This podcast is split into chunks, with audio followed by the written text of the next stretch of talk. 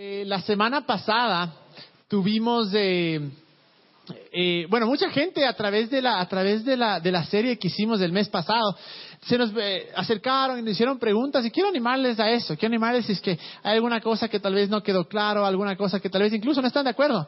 estamos completamente abiertos a eso. Así es que eh, esta semana vamos a empezar con una serie que es un poco diferente. Eh, esta serie se va a llamar Aquí y Ahora y no va a ser tanto una serie, sino que va a suceder de vez en cuando. Vamos a hacerlo cada esporádicamente. Y eh, dentro de esto vamos a tener invitados especiales, vamos a tener testimonios, vamos a tener eh, bandas que van a venir a tocar. Así es que eh, queremos hacerle esto, pero prácticamente esta serie aquí y ahora se trata de una cosa. Muchas veces, obviamente, cuando tenemos una serie nos enfocamos en un tema específico, pero esto es como que inspiración del momento, como cosas que en las que estamos viviendo, cosas por las que estamos atravesando y que creemos que es eh, importante hablar, porque es impresionante algo que yo me he dado cuenta. Es muchas veces cuando yo estoy pasando por algo y, comienzo a, contar a las personas por lo, por lo, que estoy pasando. Me dicen, ah, a mí también me pasó lo mismo, o justo estoy pasando por esto y no sabía qué hacer. Entonces, para esto es justo esta, esta serie que se llama Aquí y Ahora. En verdad solo va a durar, eh, bueno, solo va a ser esta semana, pero la próxima semana ya vamos a empezar con, con otra serie que va a durar como cuatro, como cuatro semanas tal vez. Pero el, punto una vez más de esta serie es, es en verdad ser reales, ¿no? Eh, algo que siempre nosotros eh, decimos acá y siempre hemos creído esto y siempre lo hemos hablado, es que en la vida hay que ser reales. So, Dios nos creó solo a uno de nosotros y somos la mejor versión de nosotros, como para estar siendo eh, hipócritas, como para estar siendo, eh, no, no amándonos como somos. Entonces, algo que siempre hemos querido, querido eh, crear en esta cultura, aquí en One, es que en verdad seamos reales. Algo que, que, nosotros tenemos que tener en cuenta es que nadie es perfecto. Absolutamente nadie es perfecto. Todos tenemos errores. Y claro, nadie es mejor que otros para dedicarse a juzgar. Y es lo que queremos crear acá en esta cultura, de ser reales. ¿Y, y por qué digo esto? Porque justo hoy día yo voy a, compartir algo que, voy a hablar algo de que me estaba pasando, algo que me estaba pasando ya por algunos meses. Y yo creo que el mayor error que se puede cometer si alguien ha ido a una iglesia cristiana, a una iglesia católica, es pensar que la persona que está delante tiene la vida perfecta o que pucha no peca o que eh, todo le sale a él y que obviamente Dios, eh, Dios le responde las oraciones. Y claro, porque uno se para acá y comienza a hablar de las cosas con tanta, digamos, certeza y confianza, no significa que todo sea perfecto. Es más, muchísimas de las veces que yo he hablado eh, son cosas por las que no sé necesariamente ya atravesé, sino que estoy atravesando. Muchas veces he hablado de las dudas que tengo, muchas veces he hablado de, de los desánimos, de las cosas duras que, que, que me han pasado. Y claro, una vez me acuerdo claramente, hace años, conversaba con una persona y me decía, es que para ti es súper fácil, para ti la vida es súper fácil porque tú como conoces tanto de la Biblia y conoces tanto de Dios, tú no tienes problemas y es facilito creerle. Y claro, dentro de mí yo decía, y le dije, no le dije, o sea, créeme que a veces es incluso más difícil creerle. Porque claro, ¿qué pasa cuando uno desde adelante ya comenzó a hablar de cierto tema y decir, Dios es bueno y Dios te puede sanar y Dios te puede ayudar? Y uno en la vida de uno mismo no ve eso. Uno en la vida de uno mismo comienza a ver que, ¿dónde está lo que yo hace dos, tres semanas, hace un año yo predicaba, yo conversaba? ¿Dónde quedó eso? Entonces, cuando nosotros tenemos en cuenta esto, que, justo, justo parte de, la serie que hicimos la semana, el mes pasado acerca de, ¿cómo se llama? De, eh, de, Jesús nunca dijo, era eso, hacer que, que con Dios no hay distinciones, que no es que una persona está acá, otra persona está acá. Dios le puede bendecir a uno porque hace esto y al otro no, no es para nada así. Para Dios todos somos iguales y todos somos sus hijos. Entonces, eh, ahora justo quería hablar un poco de, de algo que me, que me ha pasado en los últimos meses. Que yo creo que tal vez a muchos les ha pasado en algún momento de su vida. Y claro, no, no les puedo ver, pero sé que aquí hay algunos que están bordeando los 30, me imagino, ¿no es cierto? Son unos, siquiera unos 5, anda a ver, 5 o 6. Pero claro, eh, cuando uno llega a, a los 30, bueno, a mí me, me, me, pasó, ¿no? Siempre dicen que vos llegas a los 40 y ahí te da crisis. Pero a mí creo que me cogió antes de Oren, ¿verdad? Porque justo eh, yo cumplí en diciembre y y la luz me preguntaba, me decía, la luz mi novia me decía, eh, ¿y estás feliz, estás emocionado de cumplir 30? Porque claro, son los pucha, los 30 y, y, hay la fiesta y toda la cosa. Eh, para mí mis 30 yo estaba en cama después de una operación. Pero le decía, o sea, no estoy emocionado. O sea, en verdad, a partir de los 24 años dejé de contar los cumpleaños. O sea, no sé si les ha pasado, pero a los 23 dije, madre, fiesta, me encanta, qué hermoso. 24, qué pereza, 25, ya, y ya vas viendo ahí los dígitos que van subiendo y es horrible, pues. Especialmente por una razón. Cuando uno comienza a ver su vida y comienza a decir, a ver, hace 10 años, si me viera donde estoy ahora, estaría feliz. ¿Dónde están todos esos sueños? ¿Dónde están todas esas, esas cosas? ¿Dónde están eh, todas las ilusiones que yo tenía hace 10 años? Porque claro, yo me gradué y me fui a vivir en Estados Unidos, estudiaba allá y, cuando me gradué de una es, una, es como una universidad eh, de teología donde estudiamos la Biblia, cuando me gradué yo decía, hijo de madre, 24 años voy a estar casado, voy a ser millonario y voy a, hacer, haciendo, voy a, estar viajando por todo Ecuador predicando.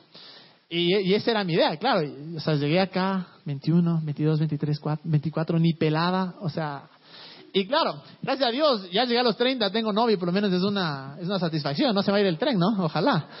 Pero, pero claro, comienzas a ver atrás y comienzas muchas veces el gran error es comenzar a compararte con otras personas. Comienzas a ver con tus amigos y, bueno, este fin de semana era la despedida de uno de mis buenos amigos y nos fuimos al Tena. Dijimos, bueno, vamos al Tena, vamos de rafting. Y claro, entonces cada uno comienza, comienza a escuchar las historias de lo que está haciendo cada uno y el otro y el otro. Y claro, comienzas a ver y decir, hijo de madre, este man está por acá, este man, porque yo tengo un par de amigos que son unos genios, están haciendo unos proyectos inmensos. Y comienzas a decir, hijo de madre, yo, o sea, 30 años, pucha, duras penas tengo trabajo. y, y dónde está el resto? Entonces muchas veces eso, claro, te, comienza a, afectar la mente y comienzas a, como que desilusionarte y a ver, a ver todo lo que he hecho hasta estos años, a dónde me has llevado. Y no solo a mí, yo sé que mucha gente que está en el mismo trabajo por tanto tiempo dice, trabajé tantos años para qué. Y a veces es difícil ver el propósito. Entonces cuando estaba en Tena, eh, por la espalda obviamente yo no me pude ir de, rafting, pero mis amigos se fueron. Y claro, eh, todos se fueron y yo me quedé eh, ahí solo. Y me puse a la orilla del río y me puse a, me puse solo a conversar con Dios. Y es algo, una vez una persona me preguntó, me dijo, oye, ¿cómo se ora? Y, o sea, ¿cómo se ora? Y claro, yo me quedé dije, o sea, orar es conversar con Dios. Es, eh, así de sencillo, o sea, escoger, chilear con Dios, decirle las cosas, eh, decir cómo te sientes y, todo. Y, y, eso es en verdad conversar con Dios. Entonces, eso es en verdad orar. Entonces yo me senté en una piedra y era conversar con Dios y, y, como se dice, ¿no? le decía sus verdades. O sea, le decía a Dios, pucha, ve, ya tengo 30 años y no veo esto, no veo esto, no veo esto, y no veo esto, y no veo esto. Obviamente, claro, ¿no? De repente comenzaba a ver a unas pobres personas que, que se bañaban en el río y los manes extremadamente felices. Y claro, dije, madre, qué mal agradecido. O sea, yo aquí quejándome de, de por qué no tengo esto cuando aquí las personas, su baño es, es del río. Pero mientras conversaba con él, o sea, me abría y decía, eh, o sea, Dios, para esta edad yo quería, quisiera hacer esto y quisiera hacer esto. Y bueno, salí de ahí y es hermoso porque algo que me fascina de, de, Dios es que Dios nos entiende. Hay un versículo que dice que está, está en Hebreos y habla sobre esto, habla sobre cómo eh, tenemos un Salvador que se identifica con nuestras debilidades. Es decir, sabe exactamente por lo que estamos pasando. Muchas veces tratamos de poner cierta cara, de poner cierta, eh, de, ser falsos con Dios, como que si Dios no supiera lo que, lo, que pasa. Y tratamos de impresionarle, como decirle, Dios, chuta, yo sé que ayer me pegué la chuma en la vida, pero te juro que nunca más. O sea, como para que Dios diga, hijo de madre, si está arrepentido. Cuando Dios en verdad sabe todo lo que nos sucede.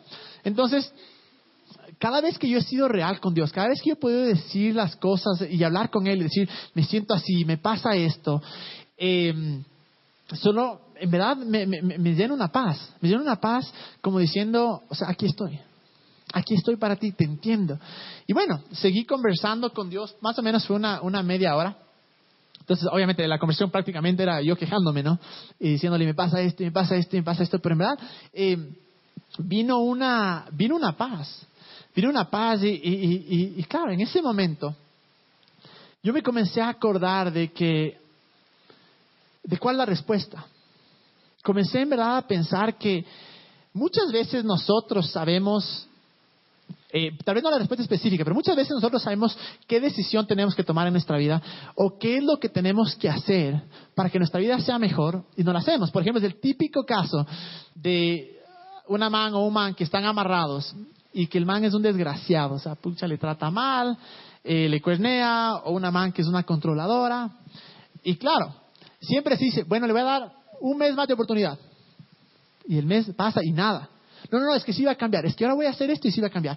Y claro, y comienzas a, aún sabiendo tú la respuesta que tienes que hacer, aún, o sea, la, respuesta que, la respuesta, y sabiendo la decisión que tienes que tomar, comienzas a darle vueltas al asunto. Es que, y comienzas tú a crear un, en, tu propia mente un mundo paralelo donde según tú todo va a salir bien. Y va pasando el tiempo, y, claro, obviamente siempre tenemos que tener esperanza, siempre tenemos que, que, que creer que las cosas van a salir bien. Pero hay, un, hay una línea bien delgada entre la estupidez y la esperanza. O sea, no sé si les ha pasado. Si ves que una persona hace lo mismo una y otra y te cuernea todos los fines de semana, muy probablemente no va a cambiar de la noche a la mañana. Entonces, uno a veces sabe la respuesta y sabe qué es lo que tiene que hacer.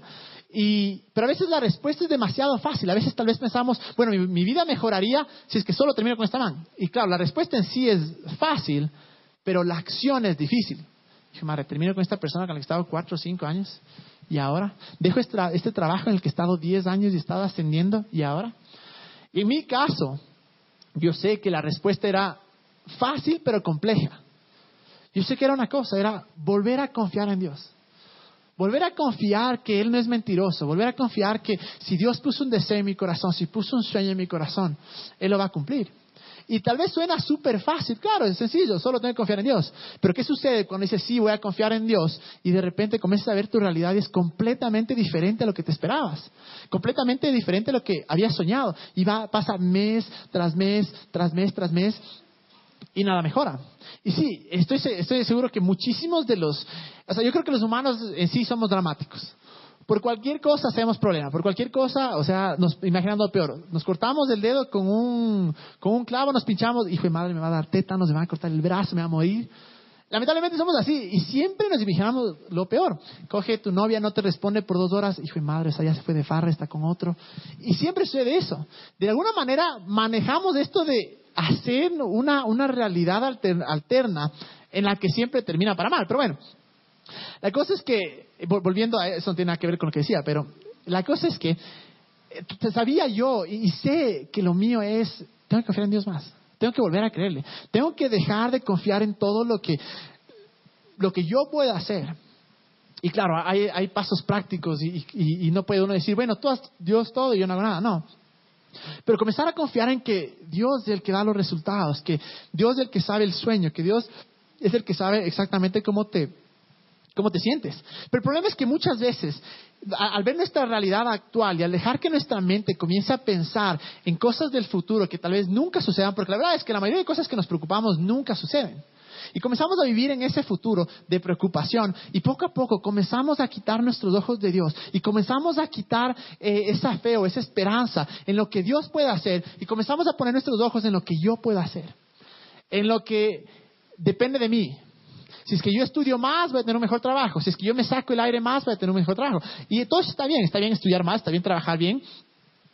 Pero la cosa es, cuando comenzamos a pensar que el único que tiene la última palabra en nosotros somos nosotros. Y no saber que el factor Dios que se le llama, que es que hay algo más, hay algo más grande de tus habilidades, algo más grande de lo que tú puedes hacer, que se llama Dios. Y cuando yo me come, es algo que he comenzado a pensar y a pensar, como les digo, la respuesta es súper fácil, confía más en Dios. Pero el hacer eso en mí ha sido súper complicado.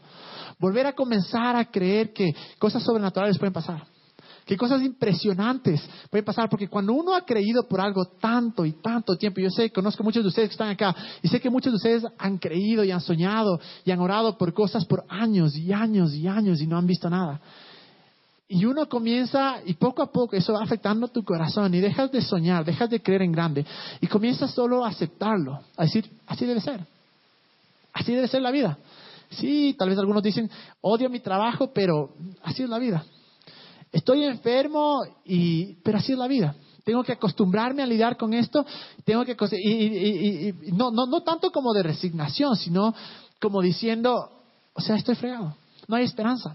Y comenzamos a, olvidarnos de que hay un Dios, que en verdad es el Dios que está, eh, que su mano tiene sobre nuestras vidas. Y cuando, la cosa es que cuando nosotros comenzamos a dejar de confiar en Dios, a dejar de confiar en Dios no solo como un Dios poderoso, porque está súper bien, confiamos que Dios todo puede hacerlo, pero que dejamos de confiar en Dios como un Dios que es nuestro papá, como un Dios que quiere lo mejor para nosotros, como un Dios que entiende cada una de las cosas que, nosotros estamos pasando.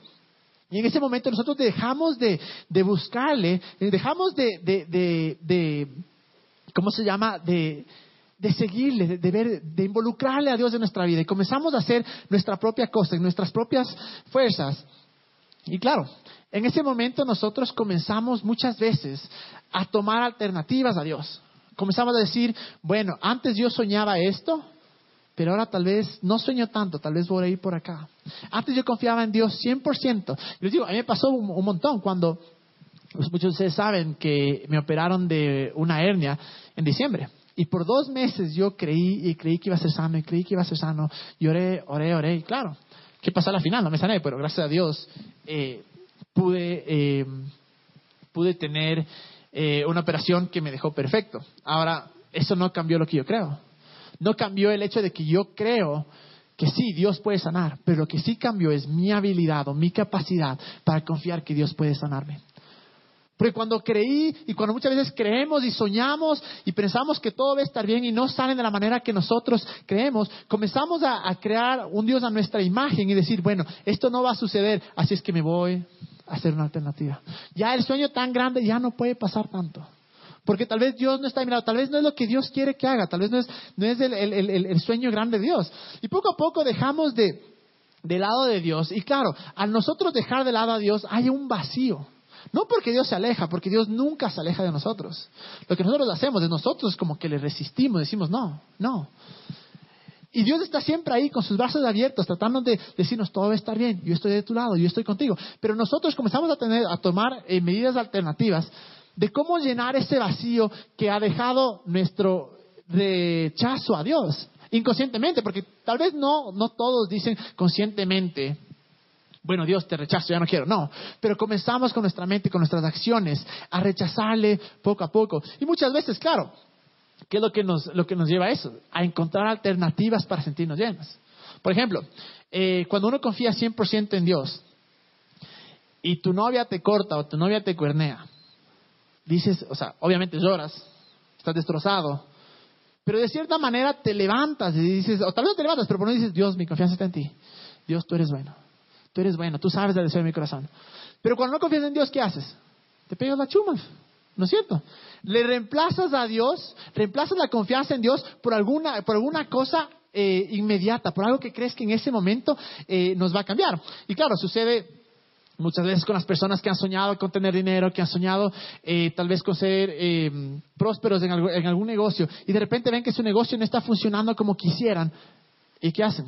Pucha, manito larga comienzan a robar, a robar, a hacer. Y muchas veces eso es lo que sucede. Comenzamos nosotros a cambiar la confianza en Dios por otra cosa. Y no necesariamente tiene que ser pecado. Pero comenzamos nosotros a llenar nuestra vida y a dejarle de lado. Y claro, el problema del pecado en sí, no, no, o sea, el pecado no es el pecado en sí.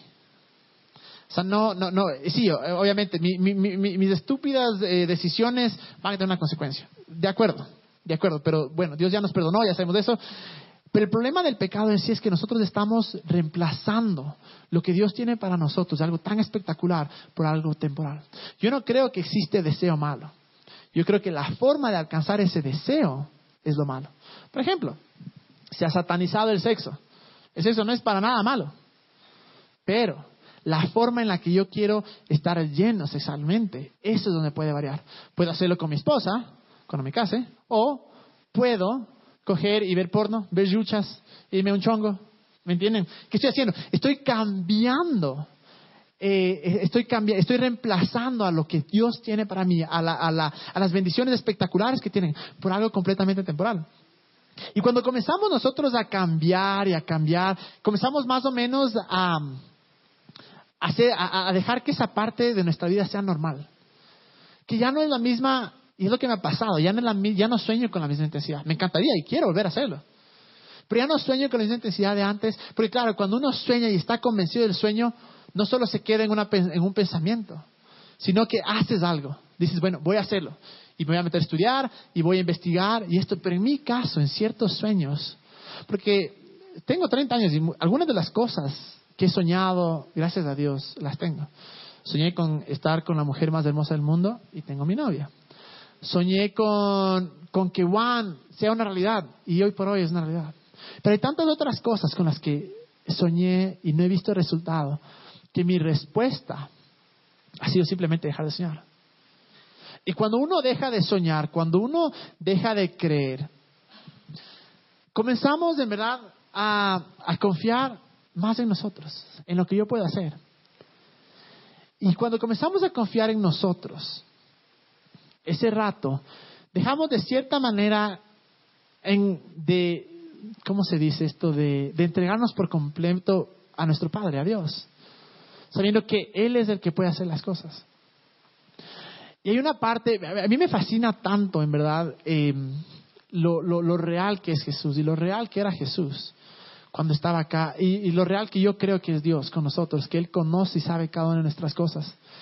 Había un momento en el que yo creo que tal vez em, Pedro, Pedro, uno de los discípulos de Jesús, se encontró con esto. Lo que pasaba es que Jesús comenzó, estaban reunidos un montón de personas y Jesús comenzó a hablarles y a decirles que Él es el único camino a Dios y que sí, em, va a haber persecución, pero que Él ha vencido y todo. Y de repente Jesús se da la vuelta y ve que muchas personas se van. Claro, para muchas personas eso no entraba en su cabeza o tal vez decían, no, esto es muy difícil. Y Jesús le queda viendo a Pedro y le dice, ¿y tú, Pedro, también te vas a ir? Y si vamos a Juan 6:68, dice esto. Señor, contestó Simón Pedro, ¿a quién iremos? Tú tienes palabras de vida eterna. Pedro en pocas había entendido una cosa. Después de que sí, tal vez eh, haber pasado por desilusiones, tal vez de haber escuchado cosas, porque yo imagino, para que los discípulos hasta el último día estén dudando, después de ver milagros y cosas, es porque, claro, no creían al 100%. Yo creo que a todos nos pasa eso muchas veces nosotros hemos visto cosa tras cosa en nuestra vida y aún así nos cuesta tanto creer. Entonces, lo que Pedro le dice es, ¿a quién iremos? En pocas le dice, no tengo absolutamente nada. La única confianza que tengo es en ti. Lo único, si es que no estoy contigo, ¿con quién estoy? Y podemos ver la, eh, la, cómo termina la vida de Pedro. Una vida obviamente llena de, pongámoslo así, de aventura, una vida en la que si no fuera por Él eh, no existiría, tal vez ni siquiera nosotros habríamos escuchado de la Biblia, del Evangelio.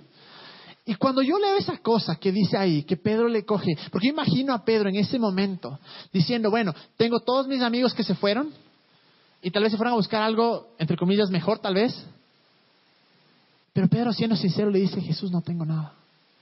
Si no es contigo, ¿qué tengo? Tú eres la vida eterna. Y ese es el problema que muchas veces nosotros, y me pasa a mí, y me está pasando ahora, es que comienzo a confiar más en el, en el fin, en el resultado, en lo que quiero, que en el proceso y en disfrutar la vida ahora, y en disfrutar lo que Dios puede hacer, hacer en mi vida ahora. Y cuando Pedro le dice, ¿a quién iría? ¿Qué más tengo? No puedo hacer nada. Y en ese momento yo me, me, identifico un montón porque cuántas veces por mi mente ha pasado el pensamiento de que, bueno, no voy a ser one, no voy a hacer nada más en mi vida, o sea, tal vez, si Dios no existe, y me pongo a imaginar cómo sería mi vida si en verdad no existiría Dios, si es que yo no creería que existe un Dios. Y ahí yo creo que vuelvo al mismo punto en el que, en el que está Pedro. ¿a dónde iría? ¿Qué sería de mí? Pero a veces es difícil confiar cuando ves que nada sucede o cuando ves que has pensado y has creído por tanto tiempo. Y muchas veces nos olvidamos eh, de algo mucho más grande. Porque yo me pongo a pensar qué fue lo que hizo que doce discípulos dejen absolutamente todo, doce personas, y le sigan. Que uno de ellos le traicionó, pero se sintió tan mal y se suicidó. ¿Qué es lo que hace que gente alrededor del mundo sean, estén dispuestos a ser sacrificados, no sacrificados, sino a ser em, maltratados, a, que les maten por causa de Jesús. ¿Qué es lo que ellos encontraron? El otro día vi un video de, porque eh, eh, no puedes llevar eh, Biblias a China, es ilegal meterlas. Entonces, vi un video de, una, de una iglesia china en donde, claro, estos chinitos recibían por primera vez una Biblia. Y era impresionante, yo casi lloro con ese video porque las personas eran desesperadas por abrir y le tomaban a la Biblia y le acariciaban. O sea, como que si la Biblia, como que el libro en sí sería algo, pero para ellos era tan precioso saber que había una cosa que solo escucharon y que ahora estaban dispuestos a guardarlo, a atesorarlo. Y estas personas, claro, tienen que esconder eso. Y me, pongo a pensar, ¿qué pasa con todas las personas que han sido quemadas, con todas las personas que han sido maltratadas, eh, les han mutilado, han, matado a sus, a sus eh, parientes? Por esto. Pero debe haber algo, algo debe haber, que encontraron los discípulos, algo debe haber, que encuentran estas personas que dicen, vale la pena aun cuando no vea mi futuro, aun cuando no vea hacia dónde voy, vale la pena simplemente estar al lado de Jesús. Y cuando yo veo atrás, y siendo honesto conmigo mismo, yo comienzo a ver mi vida. Y comienzo a ver cuáles fueron los momentos más felices de mi vida. Y en realidad no fueron cuando me tuve un carro, cuando tuve un celular, cuando me fui de viaje, no. Siendo honestos, cuando yo recordaba los momentos más felices de mi vida eran cuando estaba 100% enamorada de Jesús. Aunque no 100% porque obviamente tal vez eso es imposible, pero cuando en verdad sentía tanto amor por Dios, tanta confianza en Jesús. Y no es que todo en ese punto estaba bien, no es que todo en ese punto estaba perfecto, pero simplemente el simple hecho de saber que Jesús era mi todo hacía que todo lo demás sea mucho más fácil de llevar y sea mucho más fácil disfrutar las cosas. Y es la pregunta que yo me hacía, decía, ¿qué fue eso que yo tuve y que a veces lo tengo, pero quisiera tenerlo todos los días? Que hacía que yo, sin importar lo que pase, sin importar las circunstancias, yo solo decía, bueno, voy a seguir a Dios, voy a seguir a Dios. Y no estar deprimido y pensando, ¿y qué pasa conmigo? ¿Y qué pasa conmigo? ¿Qué pasa con mis sueños? Porque muchas veces es lo que sucede, nos enfocamos tanto en lo que no tenemos y nos enfocamos tanto en, que no tenemos la vida que esperamos o que ha pasado tanto tiempo eh, para, que, algo en nuestra vida suceda. Y, claro, en ese rato uno se, encuentra con, con, dos opciones. Uno tiene la decisión de decir, bueno, se va todo al carajo y me olvido de todo. O decir, bueno, voy a confiar en Dios Voy a confiar en Dios. Y no voy a confiar en Dios de que Él va a hacer mi sueño realidad o que Él me va a dar una mejor vida. No. Aunque lo va a hacer, porque es una promesa. Pero voy a confiar en que Dios es todo lo que necesito. Voy a volver a ese punto en donde decía, Dios es absolutamente todo lo que necesito. Porque me encanta porque Dios siempre está a nuestro lado. Y si leemos lo que dice en Gálatas 6.9, si vemos de las pantallas, Gálatas 6.9 dice esto. No nos cansemos de hacer el bien, porque a su debido tiempo cosecharemos si no nos damos por vencidos. La manera que Dios nos creó, está, está diciendo ahí, solo confía, solo confía. No nos cansemos de hacer el bien, no nos cansemos de luchar, no nos cansemos de pelear, porque en su debido tiempo cosecharemos si no nos damos por vencidos. En su debido tiempo veremos el resultado que soñamos si no nos damos por vencidos.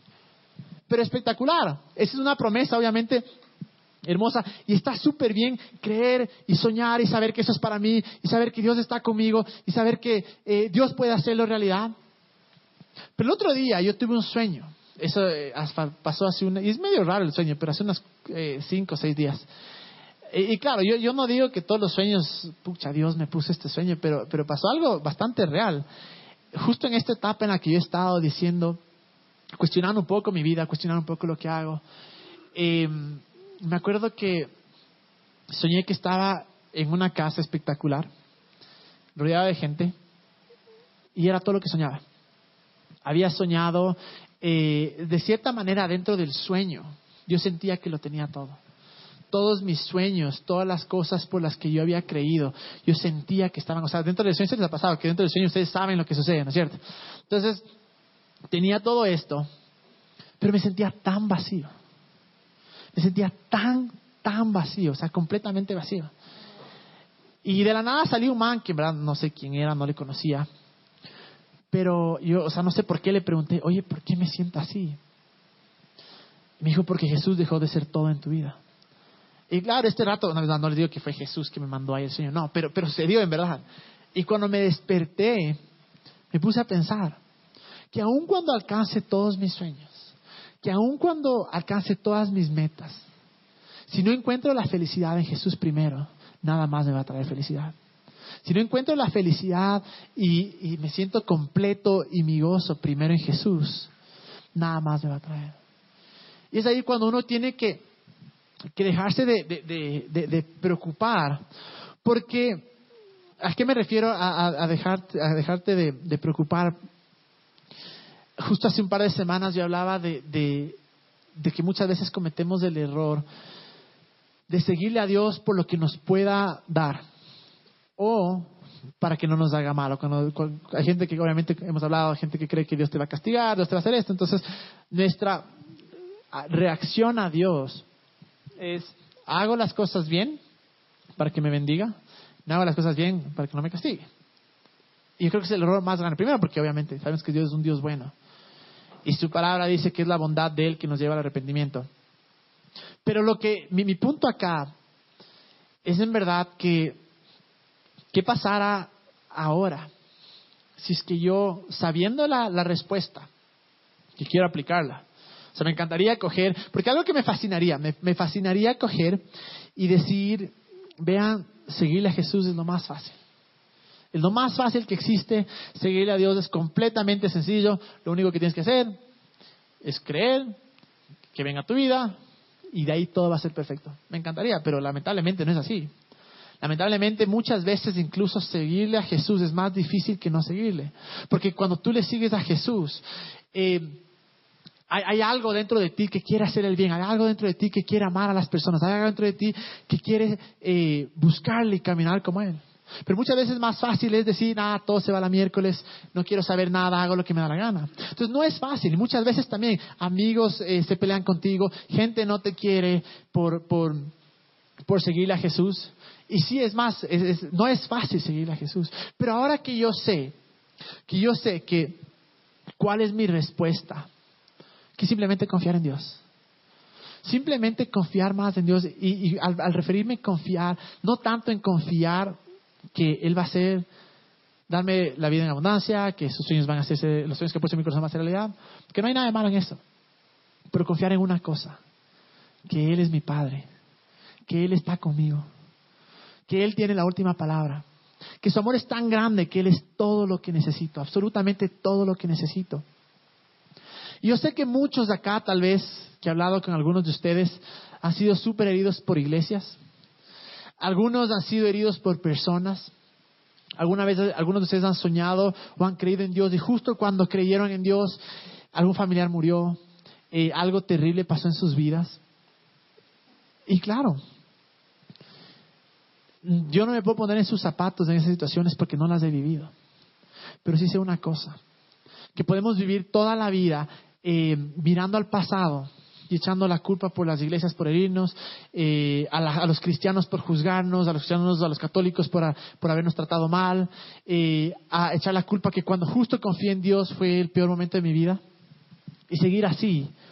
O simplemente cambiar un poco la mentalidad, decir, hay algo más, hay algo más grande ¿Qué es lo que hace que la gente alrededor del mundo esté dispuesta a morir? Algo más grande, ¿qué es lo que hizo que los discípulos sigan y que tanta gente haya sacrificado su vida por eso? Y si vamos a, a Filipenses, miren lo que dice en Filipenses 4, 12, eh, 4, 12 y 13, dice, sé lo que es vivir en la esto es Pablo, ¿no? Dice, sé lo que es vivir en la pobreza y lo que es vivir en la abundancia. He aprendido a vivir en todas y cada una de las circunstancias, tanto a quedar saciado como a pasar hambre, a tener de sobra como a sufrir escasez. Pero todo lo puedo en Cristo que me fortalece. Y luego si vamos al siguiente, que es el 4.8, que es justo, justo antes de esto. Dice, desde el 4, el 4, dice, alégrense siempre en el Señor, insisto, alégrense. Que su amabilidad sea evidente a todos. El Señor está cerca. no se inquieten por nada, más bien en toda ocasión, con oración y ruego, presenten sus peticiones a Dios y denle gracias. Y la paz de Dios, que sobrepasa todo entendimiento, cuidará sus corazones y sus pensamientos en Cristo Jesús. Por último, hermanos, consideren bien todo lo verdadero, todo lo respetable, todo lo justo, todo lo puro, todo lo amable, todo lo digno de admiración, en fin, todo lo que sea excelente o merezca elogio. Hay una parte, una, una versión que dice, en vez de decir consideren, dicen piensen bien en todo lo verdadero. En pocas lo que Pablo está diciendo es, porque una cosa, cuando Pablo escribió esta carta que le escribió a los filipenses, el man estaba en la cárcel. Estaba en la cárcel y le habían pecado, le habían sacado a la madre, y aún así es la carta más feliz. Se conoce a Filipenses como la carta feliz, porque uno puede ver cuando lee la felicidad con la que Pablo habla. Y uno se pregunta, ¿felicidad por qué? Pues. Y en pocas lo que Pablo está diciendo acá es, me han hecho cosas pésimas y más malas y peores y he sufrido y esto. Y luego dice, pero todo lo puede en Cristo que me fortalece. Y luego comienza a decir, no te afanes, no te preocupes, simplemente cuéntale a Dios lo que te sucede y chilea. Deja que Él se encargue, déjale que su paz eh, venga, venga, venga a ti. Y la cosa es esta. ¿Qué es lo que sabía Pablo que le hacía tan feliz? Yo creo que eran dos cosas. La primera, era sabía que ese no era el final. Él sabía que algo más venía. Que Dios tenía la última palabra. Yo creo que eso le mantenía feliz. Porque muchas veces lo que sucede es que nosotros vemos adelante, vemos las circunstancias que nos suceden y no sabemos por qué suceden. Pero cuando miramos atrás, podemos unir los puntos. Decimos, esto me llevó a esto, esto me llevó a esto, esto me llevó a esto. Y podemos ver que a través de todo, aún en los momentos difíciles, que no vinieron de Dios, pero Dios estuvo ahí para rescatarnos, para ayudarnos. Yo creo que eso es lo que le mantenía a Pablo feliz. Una cosa, eso, que no era el final. Y la segunda cosa, yo creo que él, en verdad, en este punto, porque aquí no es que cuando estuvo ahí encerrado, no es que era jovencito. Yo creo que él comenzó a entender una cosa. Mi felicidad solo depende de Dios. Mi felicidad solo depende de Jesús. Y todo y lo único que necesito en mi vida es Jesús.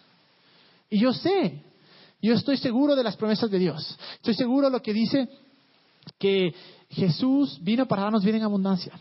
Que Él nos dará los deseos de nuestro corazón. Estoy seguro. Y jamás quiero decirles, vean, dejen de soñar, dejen de, de, de, no de buscar, sino de, creerle a Dios por cosas grandes. Nunca dejen de soñar que ustedes pueden impactar a personas, que ustedes pueden ser de bendición para todo el mundo. Pero sí les digo una cosa. ¿Qué pasa si es que nuestro enfoque, y es lo que yo quiero hacer ahora, es lo que yo quiero desde ahora enfocarme. Obviamente, por un lado, aprender a confiar de nuevo en Dios y saber que sí, Dios es el Dios que está caminando junto, junto conmigo de la mano. Pero el otro también es creer que Jesús es todo lo que necesito. Que Jesús es absolutamente todo lo que necesito. Le voy a pedir a la Sami y a Steve que vengan. Pero tal vez, tal vez hay gente acá que está y dice, bueno, o sea, nunca en verdad le, he confiado en Dios. Yo ni siquiera tal vez creo en ese Dios. Lo único que les puedo decir es pruébenle. ¿Qué tienen que perder? ¿Qué, ¿Qué, tienen que perder en confiar a Dios? ¿Qué tienen que perder creyéndole a Dios? Pero tal vez también estás acá y dices, ¿sabes qué? Traté mucho, confié mucho. En verdad soñé y no veo, y no veo nada. Y si alguien aquí tal vez ha sido cristiano o ha sido católico, quiero animarles a que, a que se pongan a pensar en esos días, en esos momentos en los que se sentían tan enamorados de Dios, en los que se sentían tan llenos por Dios.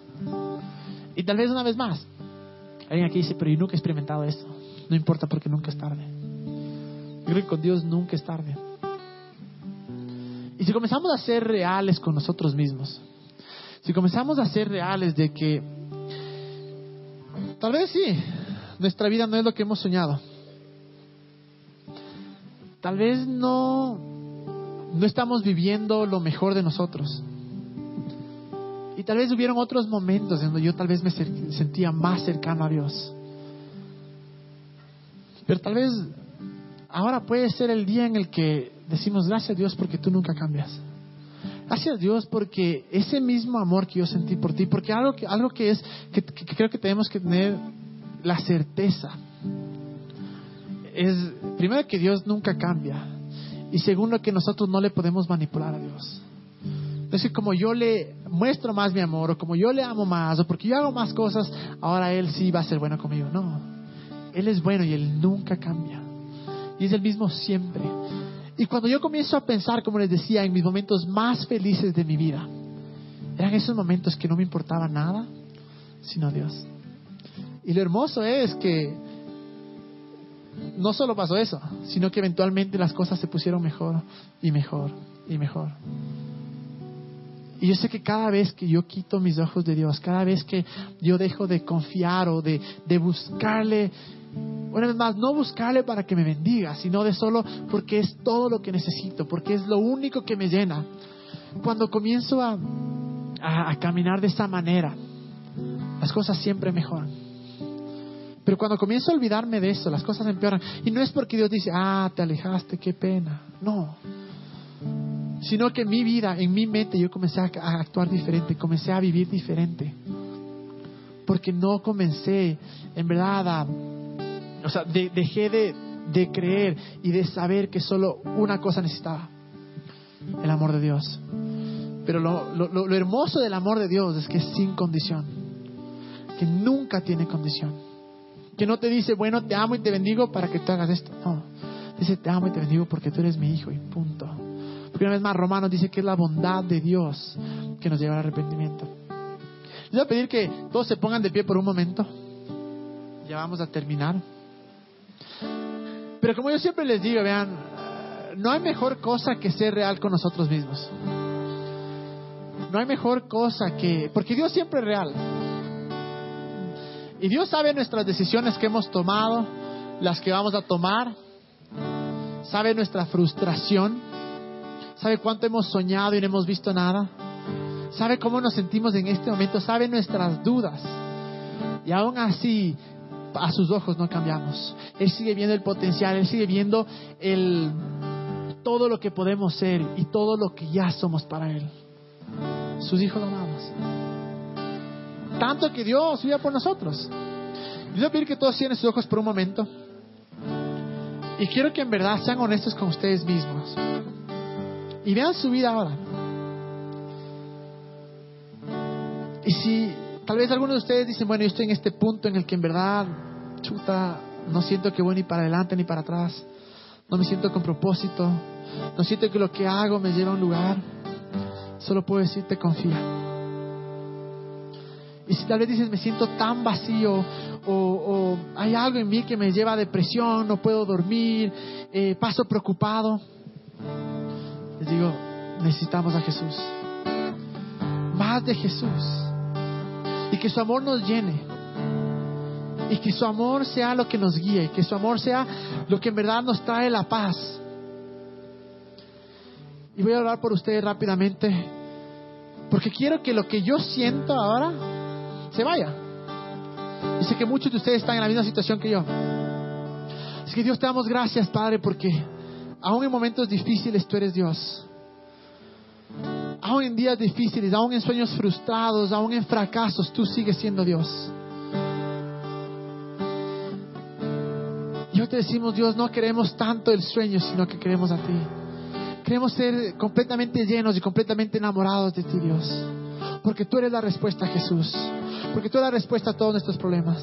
Y yo oro que cada uno de los que estamos acá, Dios, mientras salgamos de acá, sintamos tu amor de una forma incluso casi, casi palpable, Dios. Que salgamos convencidos de que tu amor es tan grande que sin importar lo que hayamos hecho, lo que vayamos a hacer, tú ya nos perdonaste y tú nos amas por igual, Señor. Que salgamos convencidos de cualquier cosa que tú has puesto en nuestro corazón, que nuestras frustraciones y nuestros fracasos y nuestras derrotas están en tus manos y tú eres el que nos da la victoria y tú eres el que haces que esos sueños sean realidad, Dios. Pero más que nada, tú eres el que conquista nuestro corazón y el que nos llenas de tu paz, Dios. Y te damos gracias, Dios, porque tú eres todo lo que necesitamos. Y mientras les cantamos, mientras le cantamos a Jesús, solo entréguenle todo. Entréguenle todo. Tal vez acá vienes y has escuchado cantar y dices, chuta, no sé, es medio raro. Sí, a veces parece medio raro, pero no es raro. Solo es cuestión de coger y cantar a Dios. Y decir, Dios, te entrego todo. Esto es adorar. Decir, tú eres más grande que yo. Tú sabes más que yo. Tú eres más grande que mi problema. Tú eres más grande que mi situación. Eso es adorar. y solo decirle te necesito. Y hay algo tan especial cuando uno adora. Porque uno comienza a sentir la presencia de Dios y comienza a sentir como Dios te abraza y te dice, sí, yo te amo. Así es que mientras le cantamos solo, dejemos todo en manos de Él. Y dejemos que Él sea el que nos llena. Dejemos que Él sea el que nos, el que se encarga de nosotros.